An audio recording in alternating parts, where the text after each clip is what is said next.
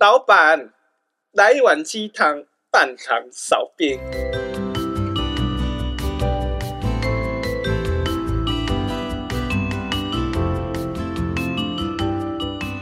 嗨，大家好，我是大师兄。大家好，我是九天玄女指定姐妹小师弟。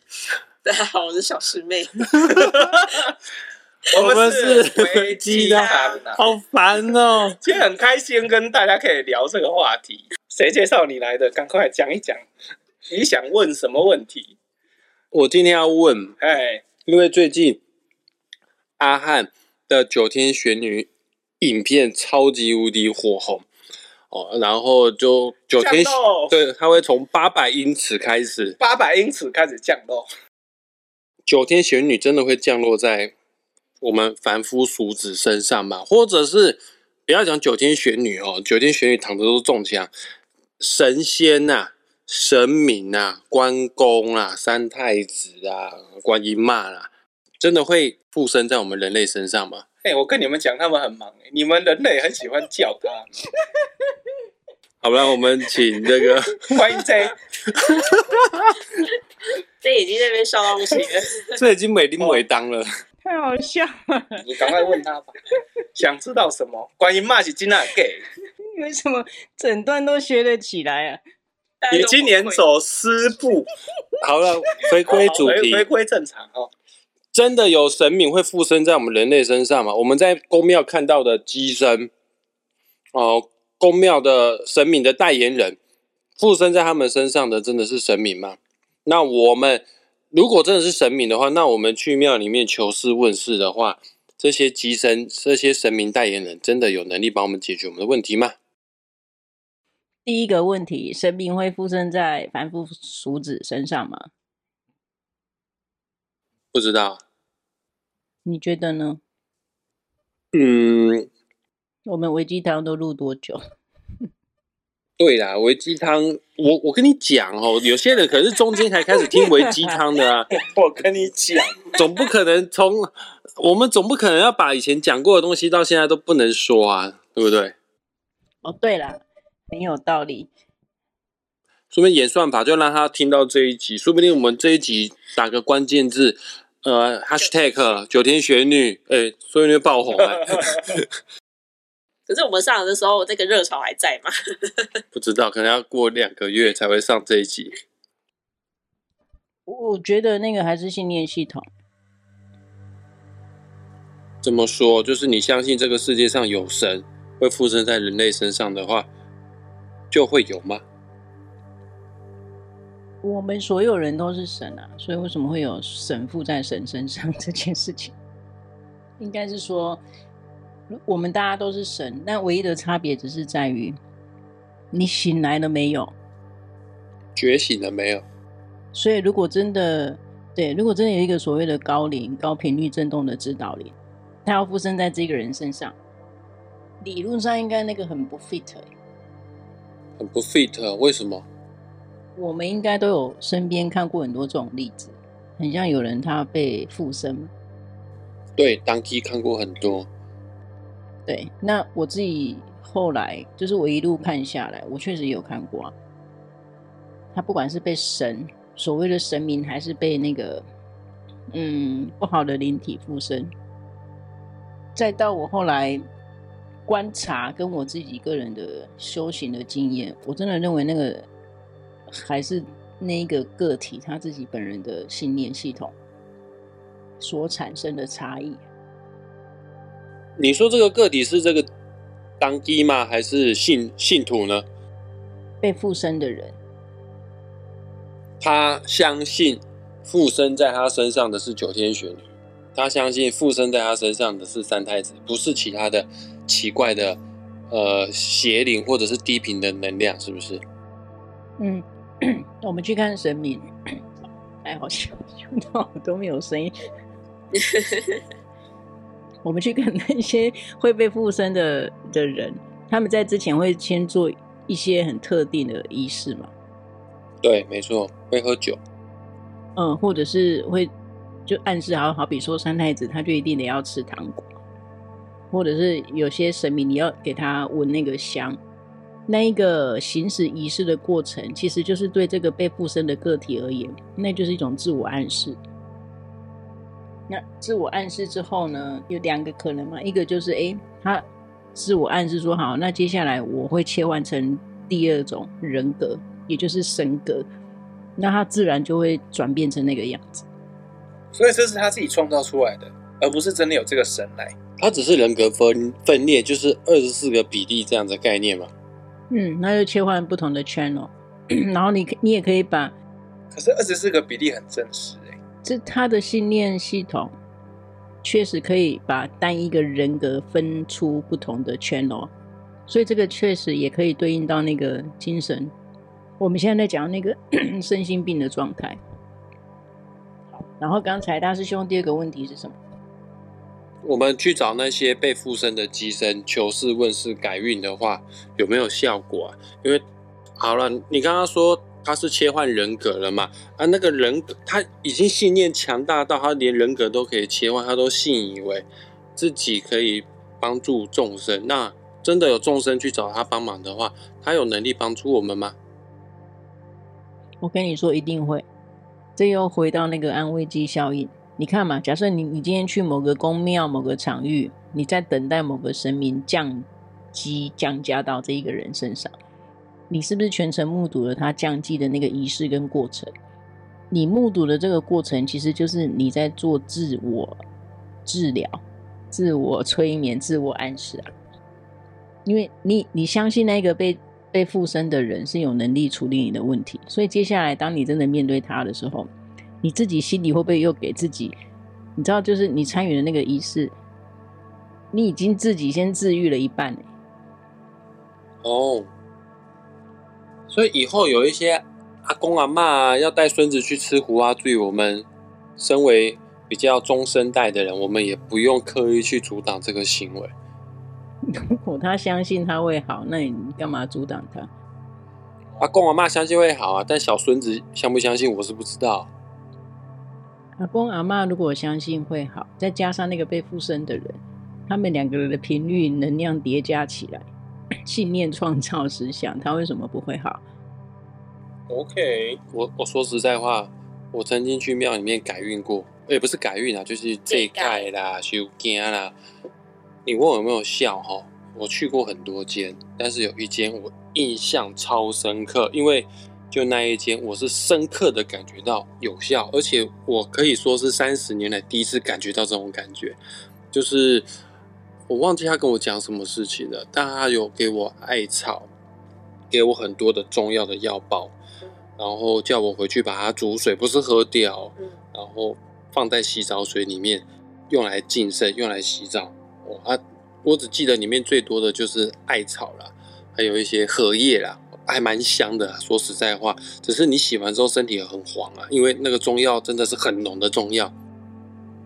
我我隔天早上睡觉起来之后，我真的觉得神清气爽，因为大师兄一直都有驼背的习惯。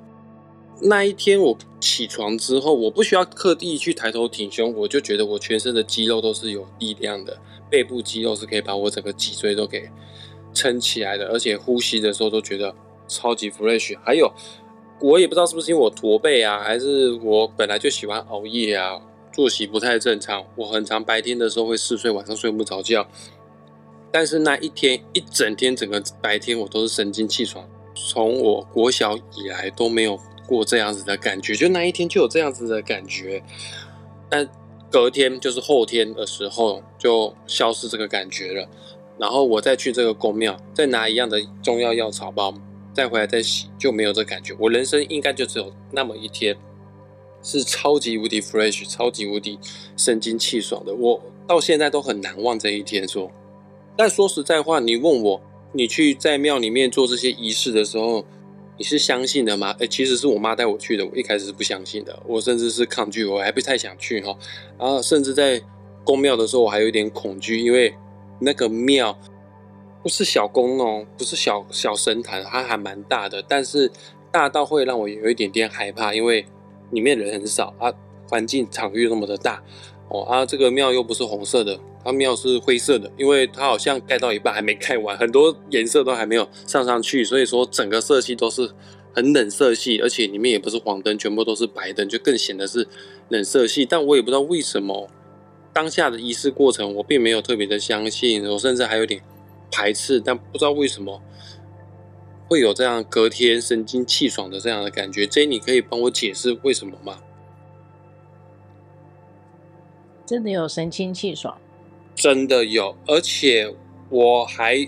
去思考，我好像已经好几年，大概二三十年没有这样子的感觉了。你要去吗？我可以跟你讲地址哦，在凤山。那我认为这一个可能性应该还是来自于当时你的频率是不是相对比较低落？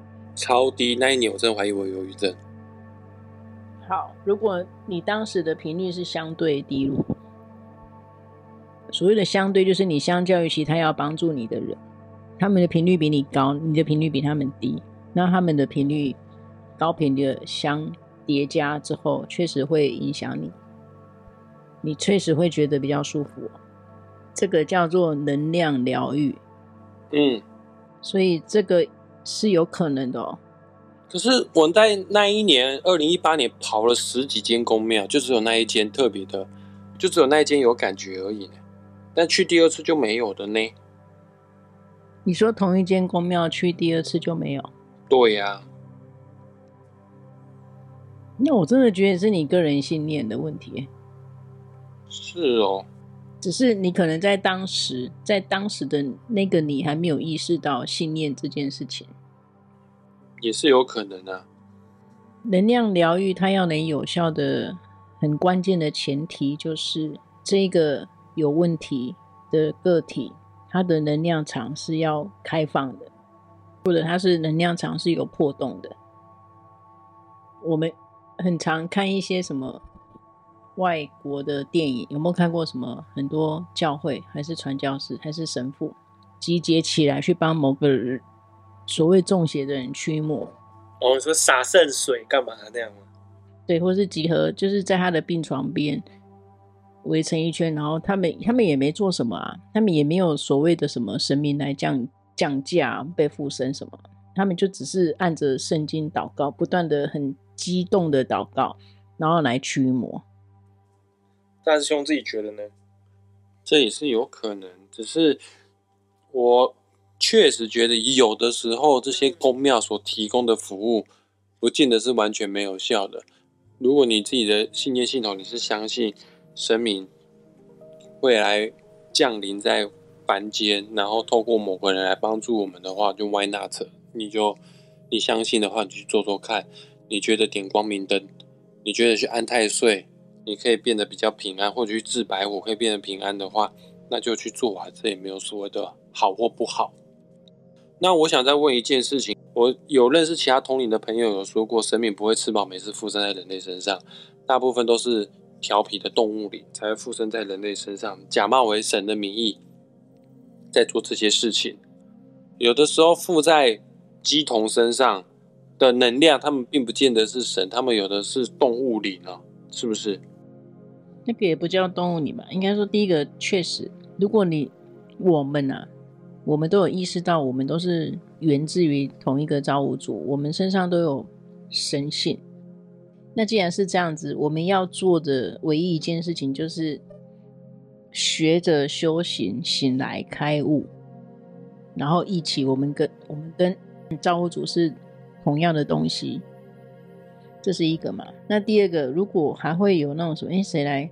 你某某很很厉害的神明，甚至有人说，哎，你你就是什么神明来转世投胎啊？什么？这个真的都是在幻象中再继续做梦，就是在梦中，然后你还在。继续继续不断的做梦，在梦中用幻术来来欺骗自己，欺骗别人，你这样永远醒不来啊！然后你刚才讲的，你听到的说法是那种所谓的来附身的可能是动物，我我认为那个也是他个人的信念系统，或者是说他的他的能量场低落。到他允许有其他的，以他更积极想要修行的灵体来 靠近他。如果这个想要积极积极修行的灵体，它是某种动物呈现形式的话，确实有可能啊。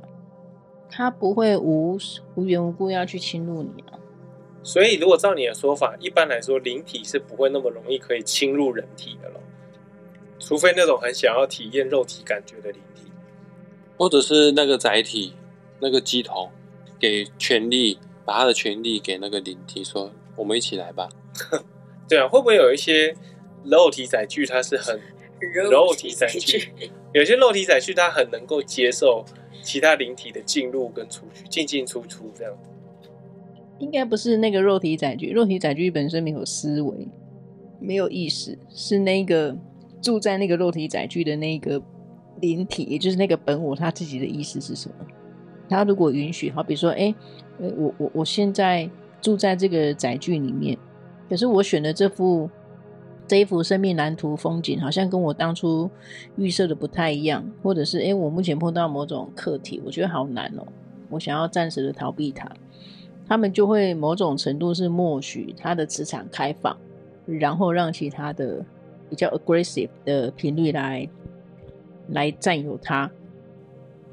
如果说像，因为像我刚刚有提到说，能不能有生命或是其他灵体，就是降临到自己身上，可能都跟自己的信念系统有关。可是有些人可能，比如说他是从小一出生的时候，他可能就是天生就有这种灵媒体质，在他的意识都还没有健全的情况下。为什么这个会说是意识造成的呢？就是这个小朋友他的意识明明就不健全，理论上来说应该不会有意识冲到死相这个，他连受教育都还没开始受教育。对对对对对，可是他却有灵感，就是可能某个灵魂跟他建立起了某个协议之类这样的感觉。遗传就是要么就是看他他是那种潜意识的一种传承。就是因为我们我们家这一代，我们家这这一系，我们都是带有天命的。对，你看嘛，你从小呃就是一直被灌输这种自我暗示，你就有可能嘛。那反过来也有可能，哎，没有啊，他真的天生就是他的那个先前的能量记忆体，它就是保有保有那样的一个资讯，也有可能啊。具体一点举例好了。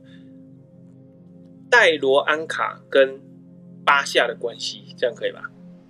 这是戴罗安卡，这是巴夏的那个机身。OK，巴夏是机身，戴罗安卡附在巴夏身上。No, 巴夏是一个外星人，他附。巴夏是传讯的外星人。哦，戴罗安卡是光头，光头。OK，他是一个美国的导演，这样子。OK，嗯，他们两个这样的关系，就我们可以把它套用在九天玄女跟。阿汉吗？对对对，有什么不一样？这个就要看，我跟你说不一样，不一样是在于他们传达的讯息，传达的讯息是英国一个讲英文，一个讲中文，是这样吗？你你看嘛，类似类似这种传讯者的例子很多啊，不不只是巴夏，你看赛斯也是啊，奇迹课程也是啊，与神对话。与神对话也是啊，呃，身为传讯者的这一个所谓的机身肉体的这一个人，他到底传达的是什么讯息？要看他们传递的讯息不一样的地方，那他们差别在哪里呢？差别在有没有让你远离恐惧匮乏。举例子好了。我我我我来考考你啊！假设你是传讯者，我会说：来，你你应该要面对被你压抑隐藏的那个你。我会带着你去面对那个被你隐藏起来、不愿意面对的你。我会引导你去面对你到底在恐惧、害怕什么。你刚才所形容的那个剧情跟反应，totally 都符合那个就是恐惧啊。所以，如果是巴夏的那个角色，他不会直接告诉你：“哎，你就这一帖，你的拎得起的不待机，不会。”他说：“来，你到底在害怕什么？”然后我会告诉你，你害怕的东西都是你自己想象出来的幻象。关键在于说，一个是会带你直接破题，好，我们就直接找答案，然后直接改变。然后另外一个是你还是在幻象层次去用幻象的方式来继续让你沉睡。所以我们要判别所谓的传讯者，他是来自于何方神明，不管是东方或者是西方的神奇，那或者是他们有多么的准确。我想更重要的应该是关注这个传递讯息的内容，它究竟是充满支持、爱、鼓励、自由跟包容。或者是相反的，它是充满恐吓、匮乏、惩罚，甚至是罪恶感。如果是这样子，那就不用多想，因为一定是正面远大于负面。另外，更重要的是，气球疗愈者他本人的信念，才是左右他是否能获得帮助的最重要的关键。OK，所以哦。呃，很谢谢各位听众给我们的支持啊！这一集我们先跟大家聊到这边。喜欢我们的节目的话，记得订阅、按赞、加分享，好，或者欢迎追踪我们的 IG 粉丝专业、FB 的粉丝专业。嗯、那我们先跟大家讲到这边，下次见喽，拜拜，拜拜。